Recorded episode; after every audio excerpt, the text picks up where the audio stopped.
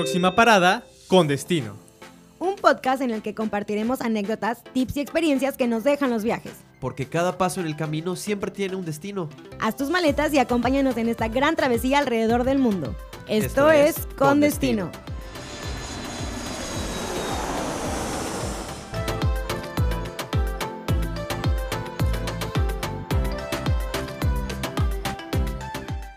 Viajeros, bienvenidos a este nuevo episodio. Esto es Con Destino y hoy les contaremos un poco sobre quiénes somos, nuestras aventuras viajeras y lo que nos llevó a crear este podcast. Acompáñenos en este viaje.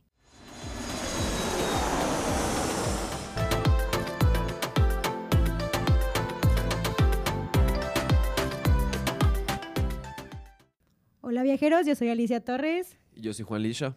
Y bienvenidos a un nuevo episodio de Con Destino. Estamos muy emocionados porque el episodio de hoy no tenemos invitado, pero queremos que nos conozcan un poco más. Y bueno, compartirles un poco de todas las experiencias que nosotros también hemos tenido directa o indirectamente como viajeros. Antes de comenzar, pues me gustaría presentarles e introducirles quién soy y posteriormente Juan Lisha les contará un poco más de él. Yo soy Alicia Torres y tengo 25 años. Soy estudiante de comunicación y amante de la tecnología y una de mis mayores pasiones últimamente, pues como Juan y muchos deben de saber, es la fotografía y el proceso creativo. Soy fotógrafa, la verdad es una de mis pasiones más grandes. Creo que de ahí nace mi amor por los viajes y de ahí es donde comencé a creer que realmente el conocer otros destinos era muy importante para mí porque aparte de conocerlos me gustaba poder retratar esas situaciones o esos momentos y poder presentárselos a pues muchas personas, ¿no? Y que de, desde mi ojo pudieran ver de qué había del otro lado del mundo, o qué había en otros países, o cómo veía yo ciertos destinos a los que yo visitaba, ¿no? Y pues, Lisha, por favor, cuéntanos. Pues bueno, Alice, antes que nada, eh, un saludo a, a, quienes nos están escuchando. Y pues bueno, yo me llamo Juan Lisha, eh, en lo personal me dedico a la música. Tengo un proyecto que se llama Tienshin, eh, que se trata de pues música rock, punk, un poco de psicodelia. Eh, por otro lado, también me dedico a la gestión cultural y pues el último año he estado en la creación de eventos como conciertos.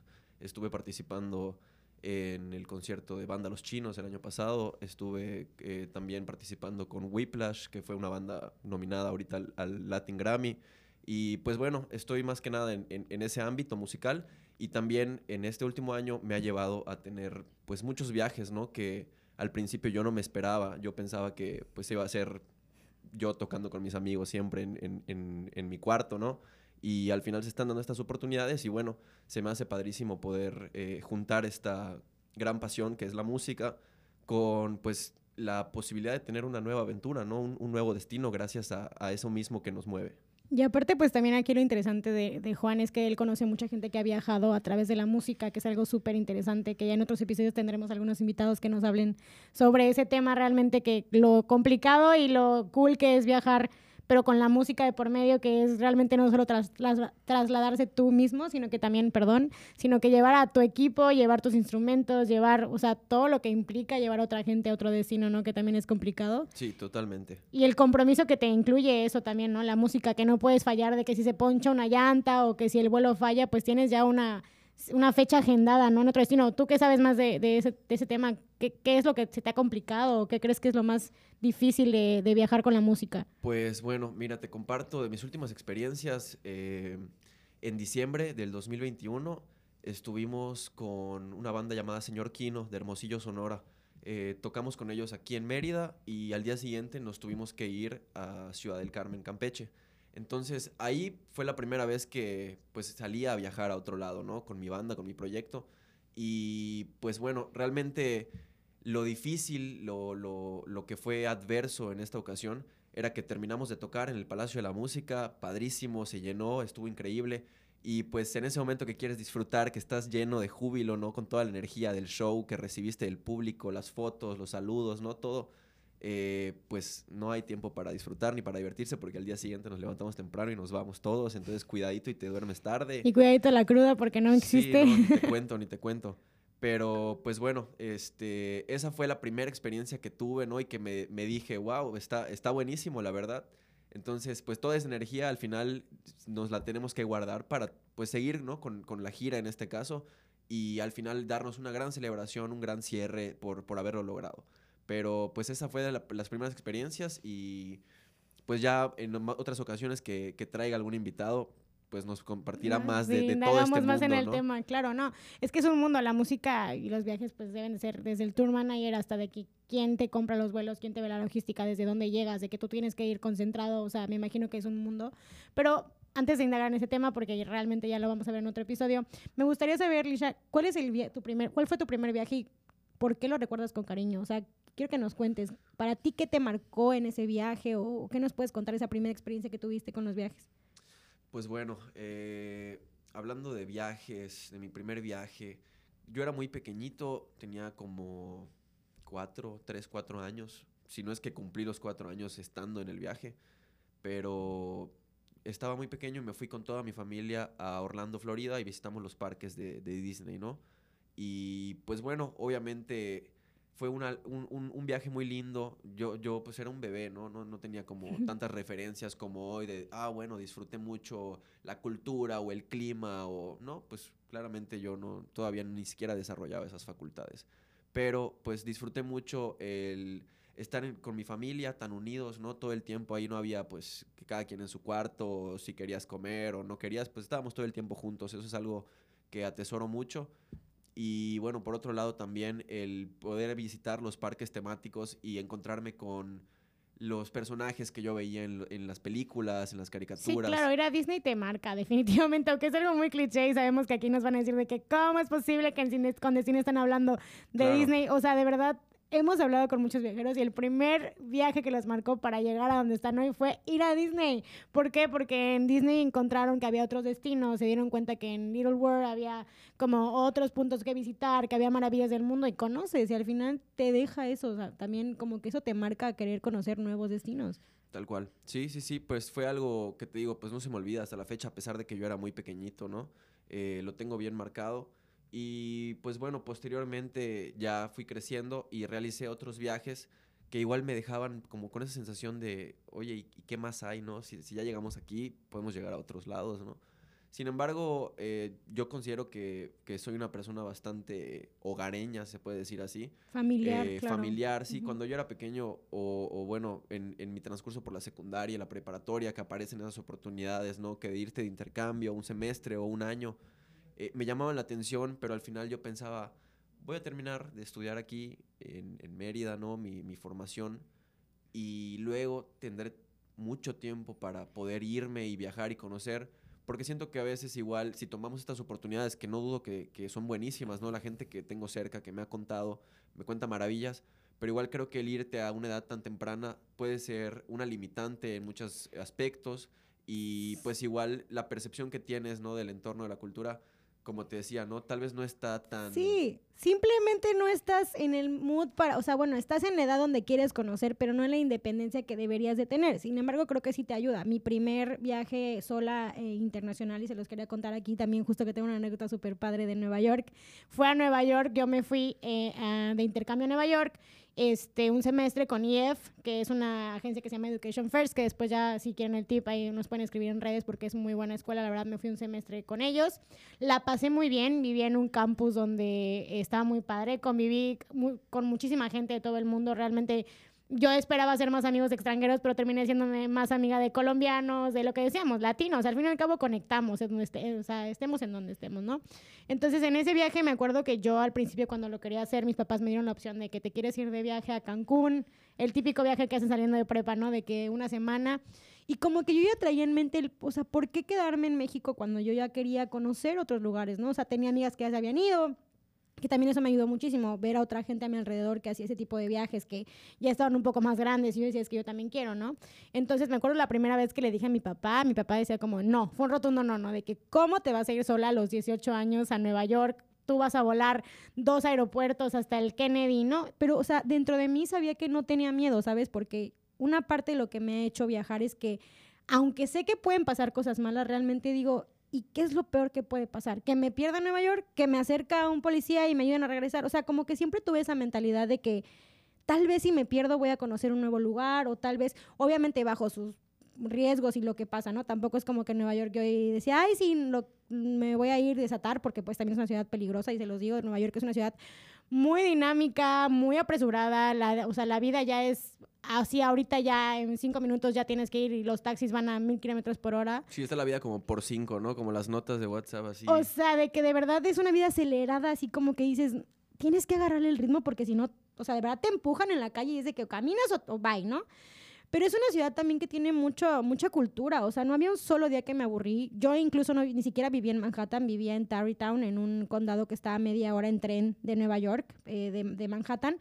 Y lo padre de eso era eso. O sea, que yo por primera vez pude decir, ok, ¿dónde compro un boleto de tren? O sea, que nadie me decía, que ya no estaban mis papás al lado para decirme, tienes que ir de mi mano, porque obviamente cuando fui a Disney también como tú con mis papás, pues fue un viaje familiar y obviamente lo recuerdo con cariño, pero yo creo que este viaje a Nueva York lo recuerdo como uno de los retos de mi vida donde dije, de verdad viajar sí es algo que me gusta y quiero hacerlo porque es algo que me ayuda a crecer.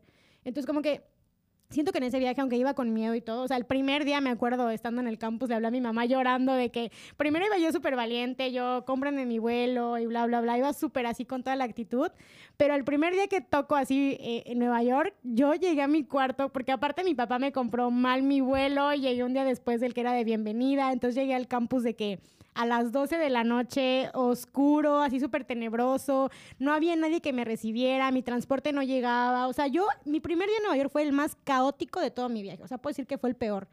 Pero realmente, o sea, llegué a mi, a, me acuerdo, llegué a mi, a mi cuarto, que era un cuarto que compartía con otras este, roomies, y me acosté y empecé a llorar y le hablé a mi mamá y me quiero regresar mañana. O sea, yo, y yo decía como, y al siguiente día como que agarré la onda y dije, ¿por qué? O sea, a ver, estoy en Nueva York, ya estoy aquí sola ya crucé medio continente país para llegar acá, o sea, ya disfruta, o sea, y me acuerdo que de ahí ya no hubo vuelta atrás, de hecho incluso yo sigo soñando con irme a vivir a Nueva York, me regresé a México porque me di cuenta que no estaba lista para vivir todavía ya, la vida ya es muy cara, es muy, muy cara, y realmente tienes que tener muchas agallas para agarrarle el ritmo a Nueva York, pero me di cuenta lo que era viajar, y creo que eso nadie me lo quita, ¿sabes? O sea, me di cuenta lo que era arriesgarme, me di cuenta lo que era, ok, si el plan A no funciona, pues entonces me espero al B, pero también tratar de que la funcione lo más que se pueda, ¿no? O sea, no irme al segundo, ¿no? Siempre como que tener esa opción de que sí puedo, sí puedo, sí, sí se puede. Y hice muchísimas amigas y hasta la fecha tengo, gracias a esas amigas que hice en ese viaje también, pude conocer otros destinos, amigas que tengo en Canadá o amigas que tengo en, en, Francia, amigas que conocí culturas, la cultura musulmana que era, bueno, religión musulmana que me costó mucho trabajo entenderla, que ahorita les cuento más adelante, les digo mi anécdota con, con el ramadá y todo eso, pero creo que eso voy, ¿sabes? O sea, creo que tú me entiendes. O sea, la experiencia que te da el conocer un destino que no estabas preparado ni en la edad que estabas preparada, pero que definitivamente te, has, te marca, o sea, te marca, ¿no? O sea... Claro, no, y, algo que mencionabas ahorita que me hace mucho sentido es lo que dijiste, ¿no? Del plan A y el plan B, que muchas veces queremos controlar lo que pasa en nuestros viajes, ¿no? Y vamos con planes, pero yo pienso, y, y lo paso, ¿no? Ahí como consejo, que no hagamos un, un, plan B hasta que fracase el plan A, ¿no? O sea, el plan A es el, el, plan inicial con la esperanza de que va a funcionar. Si vamos pensando que las cosas nos van a salir mal y hacemos tres, cuatro planes, pues creo que ahí es donde se deja de disfrutar lo que nos van dejando las experiencias, ¿no? O sea, los imprevistos, no siempre podemos controlar lo que nos sucede y creo que ahí mismo es donde radica lo, lo retador, lo divertido, lo nuevo de los viajes y lo que al final, si lo sabes afrontar y si lo afianzas, lo vuelves parte de ti, es cuando viene esta famosa apertura de mente, ¿no? Que todos Total. hablan. Entonces, eh, pues igual les, les, paso al costo eso, ¿no? Como no queramos controlar los viajes, porque al final los viajes... No se puede. Eh, claro, es, es, es algo que se va dando y como dices, puedes llegar con miedo, con dudas, asustado pero ya estás ahí. Y los viajes te sorprenden, o sea, viajar te sorprende. Realmente uno va con una idea y, y es como cuando regresas y te preguntan, ¿y qué tal? Y tú esperabas que el destino fuera, uff, wow, y no, no, hay veces que pasa, el destino no es lo que esperabas y te decepciona, pero al final ya nadie te, lo, siempre lo digo en todos los episodios, nadie te lo cuenta, lo viviste, ¿no? Y creo que eso es lo que como que te deja algo, o sea, el que tú ya puedes contar desde tu experiencia, ¿por qué no te gustó y por qué no regresarías ahí? O tal vez lo contrario, un destino que me ha pasado con muchos amigos, un destino que tú ni tenías en mente, pero porque un amigo fue y te contó de que, oye, está increíble, o sea, por ejemplo, que escuchamos a Rodrigo en el pasado con Petra, de que decía, está increíble, hasta me sonó el destino y dije, wow, nunca había, me había puesto como indagar de qué ir o, o de qué conocer esta maravilla del mundo, o sea, cosas como que también te ayudan a crecer mentalmente porque te deja mucho, ¿no? O sea, y, y hablando de esto también les iba a contar mi, mi anécdota del Ramadá, que te, siempre le digo a Alicia que se la va a contar y nunca se la contaba. ¿Quieres, escu ¿quieres escucharla? Por supuesto, me encantaría. bueno, mi primer día en Nueva York, yo como les cuento, mi papá me compró el vuelo y, llegué como que muy, muy, muy tarde a, a este, esta ciudad. Y al llegar a mi campus, pues obviamente entré a un dormitorio con este... Ah, Ramadán, justo, sí. Eh, entré a mi dormitorio con muchas este, amigas o con roomies que tenía que no conocía, pero yo llegué a una hora, pues ya muy tarde, eran las 2 de la mañana, ¿no? Entonces hace cuenta que entro al dormitorio y pues yo, aparte de que iba nerviosa, mi primera noche en Nueva York, en medio de un bosque, en medio de un lugar que no conocía, este, no había mucha señal, entonces me comunica con mis papás por textos, pero era muy complicado. Entonces yo pues me dormí y creo que a eso de las 3, 4 de la mañana de repente veo en la esquina del cuarto que se prende una vela. Veo que alguien con un traje negro se para y se empieza a decir palabras como muy raras, como que cantos raros. Y yo así como que, ¿qué está pasando? Aparte no sabía ni siquiera quiénes estaban en mi cuarto. O sea, me acuerdo que esa noche no dormí. Me acuerdo que veía a alguien que se inclinaba y que... Y obviamente que yo era... No, no tenía ni idea. Digo, no es como que la tenga mucho ahorita, que sea experta, pero ya tengo idea que es el ramadán. Y antes no lo conocía, ¿no? Entonces de repente veo que justo yo fui en época de verano, que es eh, la época del ramadán. Y entonces, este que bueno, tú que sabes un poquito más, que puedes explicarles qué es el Ramadán. Sí, eh, bueno, el Ramadán eh, para pues los musulmanes no se consiste en una cierta época del año en la que desde el momento que sale el sol hasta que se oculta ellos hacen ayuno, no no pueden consumir ni un alimento, no pueden tomar agua, no pueden fumar, no nada este, y se la pasan rezando en todo este tiempo. Y tiene una dieta estricta también, sí. justo, ¿no? Tiene una dieta estricta de, de, ciertas cosas que no pueden comer y así. Sí, la verdad es que no, no estoy informado de cuál es esa dieta exactamente, pero pues sí había escuchado, ¿no? Que es un régimen bastante, bastante estricto en cuanto a eso, ¿no? Desde el momento que sale el sol hasta que se oculta, ayuno absoluto y, y tiempo de rezar. Y tiempo de rezar, pero no importa en qué parte del mundo estés. Entonces, obviamente, está, obviamente ya me no dormí nada esa noche. El siguiente día yo estaba, desperté así como con un ojo, ya pude conocer algunas de mis roomies. Y platicando me di cuenta que en mi cuarto había una mexicana, que siempre encontrar un mexicano, siempre lo decimos en otra parte del mundo, como que nos deja, nos tranquiliza, nos neutraliza. Entonces ya empiezo a platicar con esta mexicana y le digo, oye, fíjate que este me pasó esto anoche, o sea, no, no entendí qué pasó, vi a alguien en una túnica negra, me asusté muchísimo y me dice, ay, no te preocupes, es que ella es musulmana, es francesa, pero su, es musulmana y este, reza todas las noches el ramadán y yo que es el ramadán. Y ahí fue cuando empecé a conocer sobre esa cultura y dije, wow, o sea, como una experiencia, una anécdota tan, pues tan X, o bueno, no, no tan X, pero tan inesperada, me dejó ya conocer una cultura, una religión un poquito más, como que saber qué hacían y ya me hice muy amiga de esta persona y, aprendí mucho, ¿no? Entonces, como que esa anécdota de Nueva York siempre se me queda porque se la cuenta mi familia en la mesa, se la cuenta a mis amigos y mueren de risa porque aparte yo asustadísima, ¿no? De que, obviamente porque en México somos muy culturales de las fábulas y de los cuentos de terror, de que, ay, la llorona con la túnica negra. Sí, sí, sí. no, es este, muy, muy interesante porque, como dices, yo la verdad tampoco conocía mucho de, de la cultura musulmana, ¿no? De la religión del Islam.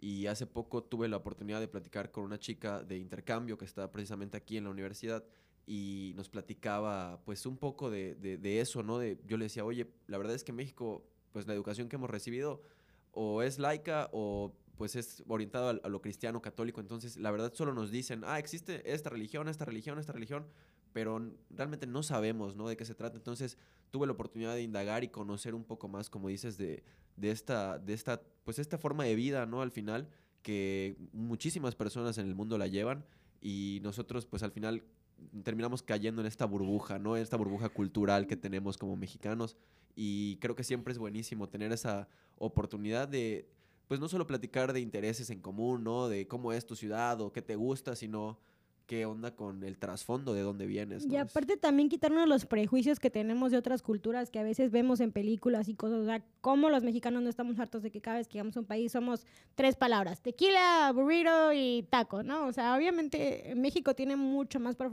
ofrecer y me da mucho gusto que últimamente México, de hecho Yucatán se ha convertido en un destino súper, súper importante, o sea, globalmente, o sea, porque la gente se está dando cuenta que México tiene mucho más que ofrecer que solo el taco, el burrito, el tequila, ¿sabes? Como que no solo somos gente de fiesta, sino gente con cultura y con gente que tenemos mucho que ofrecerles como destino, ¿no? Entonces creo que es algo súper importante y bueno, y no cambiando de tema, pero para hablar un poquito más, o sea, realmente ¿qué destino has pensado últimamente que te gustaría visitar, que tengas en mente?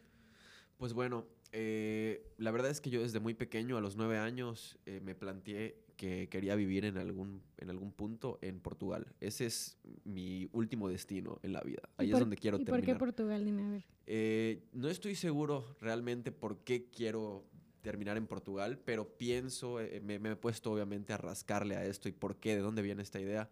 Y creo que fue por el Mundial de Alemania 2006, el Mundial de Fútbol, yo tenía nueve años y fue la primera vez que estuve cerca del álbum del mundial, la fiebre mundialista, eh, separaron las clases y llevaron la televisión al salón, los, ya sabes, Típico los de México. compañeritos ahí viendo el partido. Y hubo un partido en el que jugaron México contra Portugal.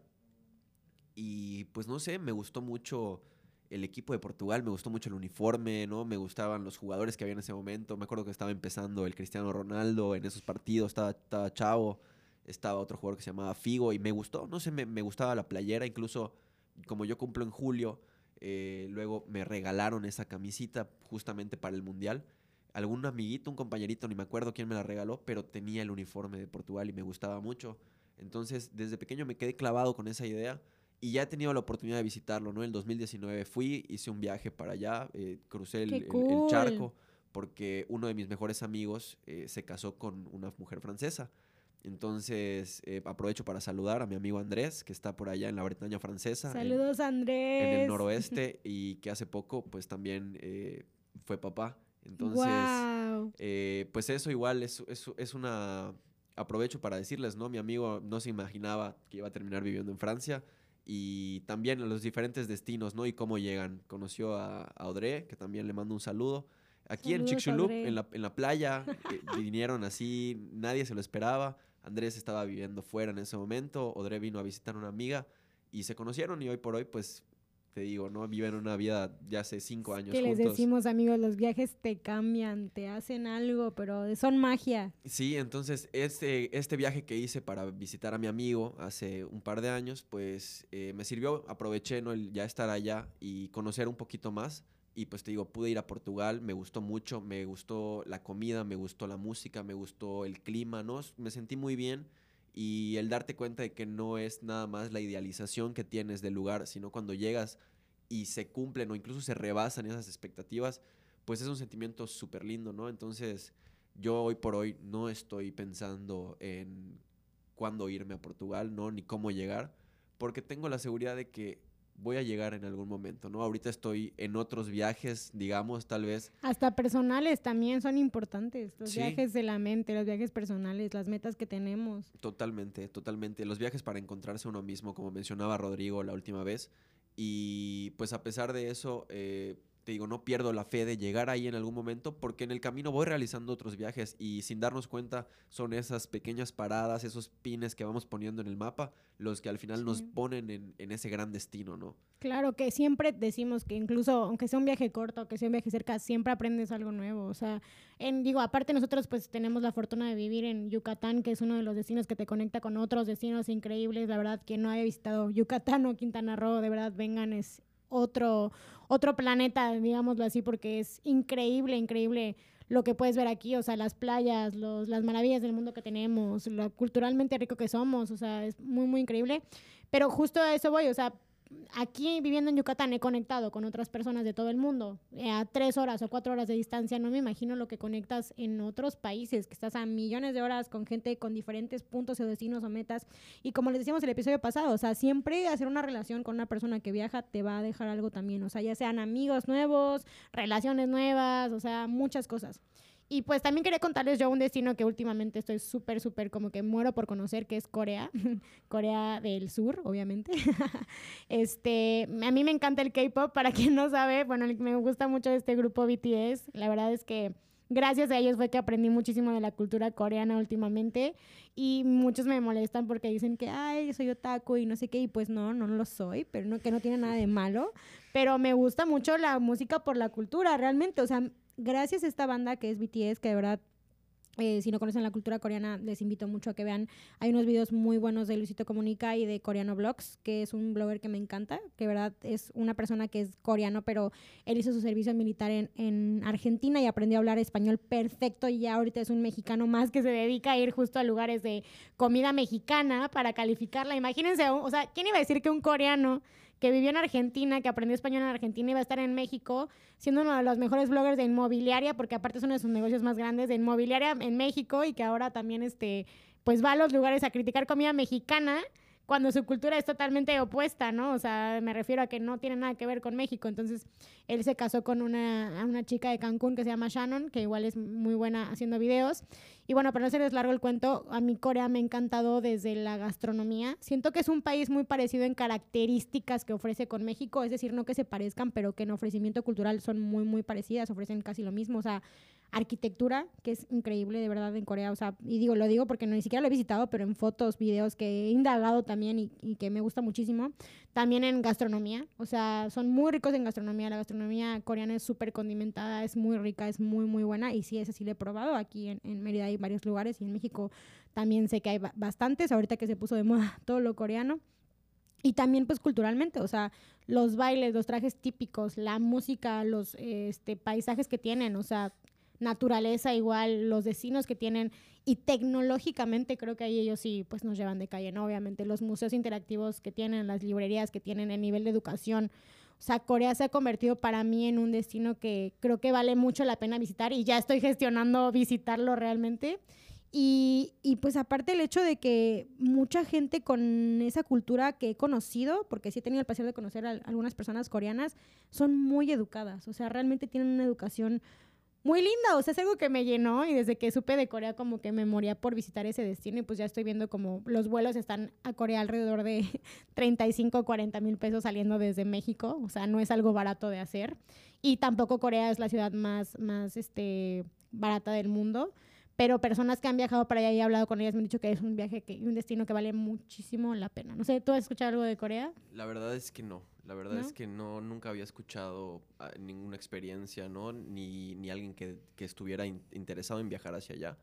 Pero qué padre, la verdad, eh, sí conozco mucha gente, sin embargo, que le gusta BTS, ¿no? Y por sí. lo mismo ha estado en contacto con la cultura coreana. Y, ¿sabes? A, a, mí lo que no me gusta es que, pues, luego hay muchos prejuicios, ¿no? Al respecto. Claro. Como todo lo que está de moda, ¿no? Como todo lo que aparece en los grandes reflectores. Pero al final, eh, creo que todo nos deja una oportunidad de conocer y aprender un poco más de todo. Entonces, creo que está muy, muchas veces en los ojos de, de, de quien mira, ¿no? Las cosas y cómo lo, lo, lo traduce hacia su vida. Eh, yo te quería platicar igual de pues que aparte de estos viajes internacionales y destinos tan atractivos como pueden ser otros países, muchos viajes que yo realicé aquí eh, en los últimos, no sé, cuatro o cinco años, eh, pues fueron dentro de, de, la península de Yucatán, ¿no? Tuve la oportunidad de conocer lugares como Etzna, las ruinas que están en Campeche, impactantes, he ido... Fíjate que ese sí no las conozco y me han hablado mucho de ellas. Es, uh -huh. es padrísimo, ¿no? Porque tiene, tiene varias áreas. Eh, tiene como un área común. Hay una parte que creo que le decían eh, el Castillo de la Bruja y, y, una más que no recuerdo el nombre, pero muy impactante. Eh, lugares muy verdes, al contacto con la naturaleza, muy bonito. Que digo, son otro tipo de destinos, ¿no? Para quienes prefieren las ciudades y, y los grandes lugares. Pues este es como el otro, el otro extremo y les invito mucho a conocer lo que tenemos, pues ahora sí que a una hora, 40 minutos de nosotros. Sí, también es otra cosa que iba a mencionar ahorita. No, no tenemos que viajar necesariamente al otro lado del mundo para conocer y para sentirnos llenos con este destino que tenemos que hacer. O sea, de repente, ¿cuántas veces el fin de semana no tenemos la opción de irnos a la playa y no lo hacemos porque preferimos quedarnos viendo una serie de Netflix? Y está bien, o sea, no está mal hacerlo. Sé que hay fines de descanso y cada quien tiene diferentes tipos de descanso, pero me he dado cuenta que la conexión que tenemos con la naturaleza no se sustituye por nada más. O sea, realmente el irte un fin de semana y ver el mar y escuchar a otra gente, el hacer nuevos amigos o incluso ir a leerte un libro enfrente del mar, o sea, en situaciones donde estás pasándola mal, creo que eso te ayuda muchísimo, ¿no? Y, y, y hay muchas opciones económicas, tampoco tiene que ser algo súper caro, o sea, realmente el punto es desconectar, ¿no? Claro, ¿no? Y aprovecho igual para, para invitarles a cualquier persona que tenga una credencial de estudiante, puede pasar gratis a cualquier ruina, ¿no? A cualquier zona arqueológica que tenemos aquí en el área de Yucatán, ¿no? Creo que, que- creo, creo que eso aplica para todo México, las áreas que están pues como parte del INA, eh, pues los estudiantes podemos pasar gratis y son áreas muy lindas, muy recreativas, que no, siempre, no necesariamente tienes que ir en el trip de antropólogo a, a tratar de encontrar algo nuevo o a estar investigando. Sí, no. Muchas veces puedes tirarte una manta y acostarte ahí y, y pasarla bien, como dices, ¿no? Tener un rato de desconecte. Y son lugares que pues son importantes, ¿no? Al final para nuestra cultura y que como están lejos de la ciudad o porque, como dices, nos da flojera o qué calor, pues los dejamos de lado, pero al final son otro tipo de estímulos que nos hacen, pues obviamente, otro tipo de, de respuestas, otro tipo de experiencias que nos dejan a nosotros, como ir a un cenote, ¿no? Hace poco, como te decía, ¿no? Yo me dedico a, a la música y tuve la oportunidad de recibir a una banda de, del Estado de México muy buena, se las recomiendo, se llama Los Cogelones. Y bueno, con ellos tuve la oportunidad de ir a Mayapán y de visitar eh, el cenote Naya en, el- en la hacienda de Pichia. Mayapán es un municipio aquí cerca de... de- Mayapán es eh, una zona arqueológica, Arqueológica, que ajá. fue una ciudad muy importante para los mayas. Y pues te digo, tuvimos la oportunidad de ir ellos en su música y en su, eh, en su vestimenta, en todo lo que proyectan, pues ellos defienden y se sienten muy orgullosos de la cultura mexica, porque pues es la cultura de donde ellos vienen y mezclan el rock con, con instrumentos y con sonidos prehispánicos. Entonces, disculpa que diga prehispánicos, ellos siempre dicen que son precolombinos, porque pues bueno, eh, nosotros ya existíamos antes de que existan los hispanos. Sí, ¿no? claro, se respeta, hay muchísimos términos que también les digo, somos, estamos aprendiendo igual que ustedes en esto de los viajes y hemos aprendido muchísimo ahorita que hemos estado investigando, pero sí, sí. Entonces tuvimos esa oportunidad y ellos quedaron pues encantados, ¿no? De conocer eh, de este lado la cultura. Rematamos todo este gran viaje de las ruinas y el cenote con un panuchito en Canacín, la capital del panucho, para quienes no conozcan, un municipio muy lindo de acá. Y pues bueno, eh, creo que eso igual es muy valioso, el aprovechar lo que tenemos cerca. Para hacer un viaje no necesitamos invertir miles, miles de pesos. Podemos a veces eh, irnos a un destino cercano, aprovechar estas promociones ¿no? de estudiantes, ir a un museo y conocer más. Al final eh, el impulso está dentro de nosotros, ¿no? ¿no? No tiene que venir nadie a sacarnos de viaje. Claro, o subirte en el coche con dos amigos y decirles, este fin de semana vamos a hacer algo diferente. O sea, de verdad te cambia mucho el panorama. Regresas, hasta decimos nosotros, ¿verdad? Que hay depresión post viaje. Totalmente. Porque es el bajón de cuando regresas de que, este, cuando regresas como de un viaje ya estás como súper triste y así. Entonces como que, pues, obviamente cuesta, ¿no? Sí, incluso hay veces que dicen que tienes que tomarte unas vacaciones de las vacaciones, porque al final sí es disfrute, pero vienes cansado, que si tomaste un avión, que si te fuiste en la carretera, o al final pues simplemente no, de- estás cansado de disfrutar, estás cansado de no hacer nada, de que te insolaste, de que estabas muy cómodo y otra vez tu cuerpo necesita agarrar esa fuerza para volver a dar las actividades, ¿no? Volver a la semana. Y obviamente pues nos cuesta, es algo parecido al domingo de bajón, yo diría, ¿no? Como que es un feeling así de chin. Otra vez a la friega. Pero bueno, pues estamos llegando al final de este episodio, viajeros, y me gustaría decirles una frase que también quiero decírsela a Alicia porque sé que le va a gustar, que dice, un viaje se vive tres veces, cuando lo soñamos, cuando lo vivimos y cuando lo recordamos. Y creo que es algo súper importante porque justo los que nos dedicamos a hacer creación de contenido, fotos, o los que viajamos, simplemente tenemos estas tres etapas, ¿no?